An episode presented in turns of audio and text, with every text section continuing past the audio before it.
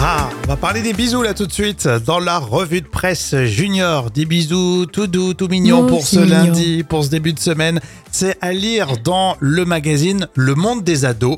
Depuis quand on s'embrasse au juste Un petit peu d'histoire? Le, le plus ancien baiser officiel date de 4500 ans. Hein, Ça date, oui. On le voit sur une tablette sumérienne en région antique qui représente deux êtres enlacés, lèvres scellées. C'est beau ça.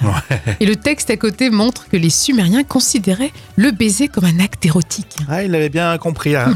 Hein Ça, c'est les toutes euh, premières pistes. C'est pour être encore plus ancien. Effectivement, ça- certains historiens disent qu'on s'embrasse depuis bien bien plus longtemps. Mhm. Ça pourrait remonter à l'homme de Néandertal.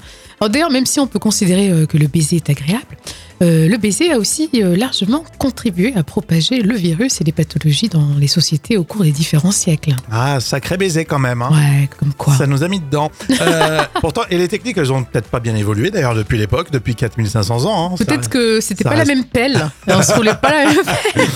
Ouais, ouais, c'est clair. Ils avaient pas de dentifrice déjà à l'époque. Hein. Faut Oui, se remettre puis- dans le contexte. Hein. Je pense qu'une langue, euh, une langue d'homme de Néandertal, c'était pas la même dimension. Je rappelle qu'ils mangeaient de la viande crue. hein.